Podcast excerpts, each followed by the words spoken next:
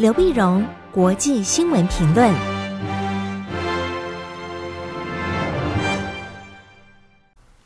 各位听众朋友，大家好，我是台北东吴大学政治系教授刘碧荣。今天为您回顾上礼拜重要的国际新闻呢。第一个，我们就先看联合国气候变迁会议的一个结果，就所谓 COP twenty six。在苏格兰格拉斯哥举行的联合国气候变迁会议第二十六次会议呢，那么在十一月十三号落幕，落幕达成了格拉斯哥气候协定。那根据这协定呢，各国必须在二零二二年底之前强化二零三零年的减排目标。那科学界呢也有了二零三零年碳排放减半。以及二零五零年碳排放清空，就变零，净零碳排的一个共识。本来呢，大家都还在讲说，嗯，到底气候变迁呢这个问题是真的还是假的啊？那么这些数据可不可信？但是现在看到气候的问题越来越严峻，那大家都 都就有共识，这是真正存在的迫在眉睫，必须马上解决这个问题。那过去美国在川普总统任内呢，退出了巴黎气候协定。那么这次呢，那么美国拜登政府也派了大批的官员啊，在格拉斯哥非常的活跃，展现出来美国想在气候上在扮演领导的角色的这样的一个企图心。那这次达成的一些减排的结果呢，一般的评论是说，比预期的呃，比想象的要好，但是比预期的要差，比预期要差。本来希望能够减排更多。啊！但是大家七吵八吵，那本来想这个会议应该是失败了，但勉强还有一点点的一个成果。英国 BBC 呢就报道说，本来在峰会之前呢，大家预估全球在二零三零年的碳排放量是五百二十四亿吨。就经过这一次的大家在开会呢，他大家然后折冲妥协，每个人做的承诺之后呢，那么应该二零三零年的排放量呢，应该从预估的五百二十四亿吨呢，减少到四百一十九亿吨，那就是有减少。可是呢，距离控制升温呢，不要超过一点五度啊，就是摄氏一点五度的这个标准，那个标准是你的减必须减到两百六十六亿吨呢，你现在才四百一十九啊。距离要控制这个温度上升的温室温室效应的这个碳排放量还是不够，所以当然觉得有人觉得非常的呃，这个是是个失败啊。那这次最大的引起大家这个问题呢，就本来一个大家的承诺呢，呃，是有点掺水啊，掺水本来就是呃讲到是分阶段淘汰。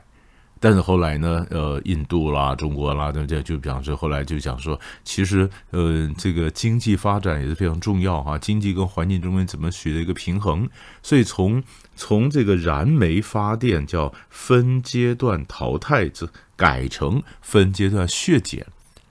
削减，削减就是他承诺减少，但没有说承诺淘汰。换句话说，这个燃煤发电还是会继续存在。啊，那就当然就有些有些这个太平洋的的岛国就感到非常失望，因为这个海平面在暖化的情况下不断上升，淹掉是他们的国家呀，啊，这是非常非常非常值得关注的哈。但是它好处就是它起码达成了协议，比如说呃碳交易，那么都要对国际碳交易提出一些规则，甲烷啊甲烷的这个排放，那么也提出来一个减少甲烷排放的一个共识啊，这是一个成就。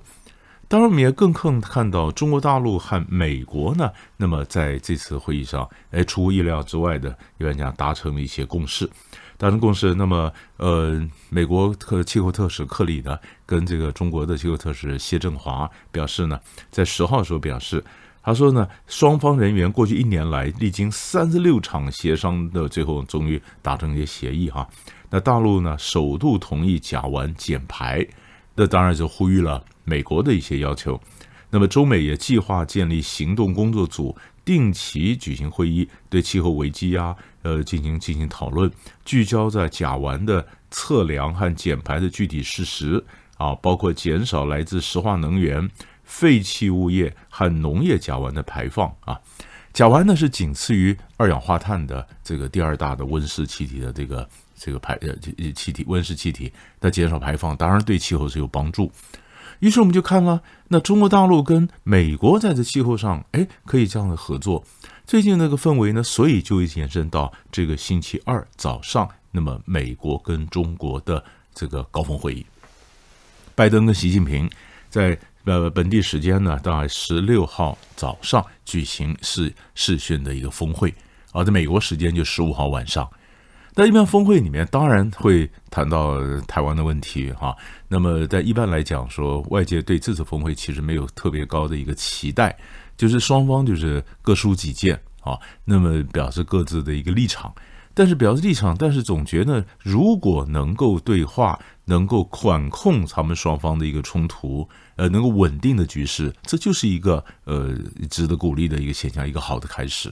那这样的一个美中的峰会，最后会什么具体结果？然后达成一个什么样的协议？后续怎么发展？这个我们将持续为各位来关注。第二个新闻呢？那么上个月我们看的是日本，日本在十一月十号星期三的时候呢，岸田文雄被这新的国会正式任命为第一百零一任的首相，那么也就是第二次的岸田内阁上路了。上一次第一百任首相只有才一个月嘛，然后后来内阁就解散，呃呃，国会解散，然后改选，然后成立了新的政府、新的内阁。那一百零一任首相呢，和上一届一百一百届的首相唯一的异动啊，那就是他的外相林方正啊。原来的外相呢，去担任内阁，呃，就担任这个自民党的干事长。那么林方正呢，那么为什么会值得特来讲呢？因为有几个呃注意的地方。第一个就是他的亲中的一个背景，引起日本国内啊或美国的方面一些关注啊。那么，呃，岸田呢跟这个党内大佬像安倍啊、麻生啊，那么就表示说要请提名林方正。那么，但是安倍、麻生都反对，反对呢，但是岸田仍然决定用林方正。最主要的原因呢，那就是派系的平衡啊，派系的平衡，派系平衡。林方正是岸田派第二把交椅。那么岸田文雄也想培养林方正，啊，那在国会里面呢，那么内阁的官房长官和财务大臣分别是由安倍派和麻生派来担任。那安倍、麻生都有人，所以岸田想他自己也有人，希望能够平衡。所以为了让大家嗯、呃、解除他的焦虑呢，所以十一月十号他被任命，林芳正被任命成外相之后呢，十一月十一号他就辞掉了日中友好议员联盟的一个会长。林芳正是二零一七年十二月开始担任日中友好议员联盟会长，那么现在担任外相，他为了表示一个平衡啊，所以他就辞掉了这个会长。辞掉会长呢，然后在呃十二号的时候呢，哎，日本共同社有报道，日本将举办明年春天的美日印澳四方安全对话的实体峰会。也就是说，也许美国担心，哎，日本是不是呃要缓和跟中国大陆的关系呢？所以新的外相、新的内阁出来，新的外相任命之后的第二天，十一月十二号呢，日本就表示，哎，我还基本上还对中国的威胁有关切，所以我就还是愿意很积极的参与这个印太四国安全对话的一个峰会。峰会呢，这个峰会呢，今年是九月份的华府举行。那么明年如果在日本顺利举行的话呢，那这个就是第二次的实体峰会。那么在十四号的时候呢，哎，于是你发在十四号的时候，日本媒体又报道，报道说日本正在草拟的经济安全保障法内容曝光。那么除了确保日本半导体的供应链那么能够供应无虞之外呢，也有意加入事前的审查制度，排除可能对基础设施稳定造成影响的中国产品或者系统。也就是说，你的这个经济安全保障呢，对中国是有戒心的，是有戒心的。所以日本在不管是呃，他虽然任命了一个被认为亲中的一个外相，但它外交上基本的走向以及它在经济上的警觉性，基本上还是跟美国是同调的。所以看着美日关系在新的内阁上来，应该还是可以稳定的向前发展。这是我们快注意的第二个新闻。第三个新闻有什么特别关切的是东欧，东欧的就是白俄罗斯跟波兰边界的人造的难民危机，这就是非常有意思。从今年这个八九月开始呢，那么白俄罗斯当然是因为受到国际的制裁，受到国际制裁，所以他就效仿土耳其的一个做法，就把难民当做武器。你可以叫他难民，但也可以讲的是非法移民呢、就是有很多被美国或者被西方制裁的这个中东国家人想跑出去，跑出去，那么白俄罗斯就说，那他们自己白俄罗斯是开放了边界，而是让很多人自己买飞机票，他是说自己买飞机票，西方说你是派飞机把这些人接过来的，叙利亚啦、也门啦啊，那么利利比亚啦这些这些中东的这些难民全部都跑到白俄罗斯。干什么呢？因为他开门可以往往欧洲跑，那首当其冲的就旁边的波兰啦、呃拉脱维亚啦、立陶宛啦这些国家，尤其是波兰，现在中有几千个这个白俄罗斯从这边跑过来中国难民，现在被卡在那么波兰的这个边界，那波兰就觉得这是对我制造的这个威胁，威胁，于是于是整个的边界非常紧张，非常紧张，所以波兰也派兵，乌克兰也派兵到边界。啊，边界，所以你会发现他们也在边界进行进行演习。波兰派了一千五百个兵到白俄罗斯和波兰的边界戒备，北约呢也说是加强戒控。那北约的这个部队呢也开始进到黑海。那么俄罗斯呢，哎，他挺白挺这个嗯白俄罗斯，所以俄罗斯的两架战机啊，在上礼拜三、礼拜四，长城的轰炸机也飞越了白俄罗斯领空，表示我跟白俄罗斯站在一起。礼拜五的时候，俄罗斯跟白俄罗斯也在边界进行演习。可在这个时候呢，俄罗斯看乌克兰的边界也开始增兵，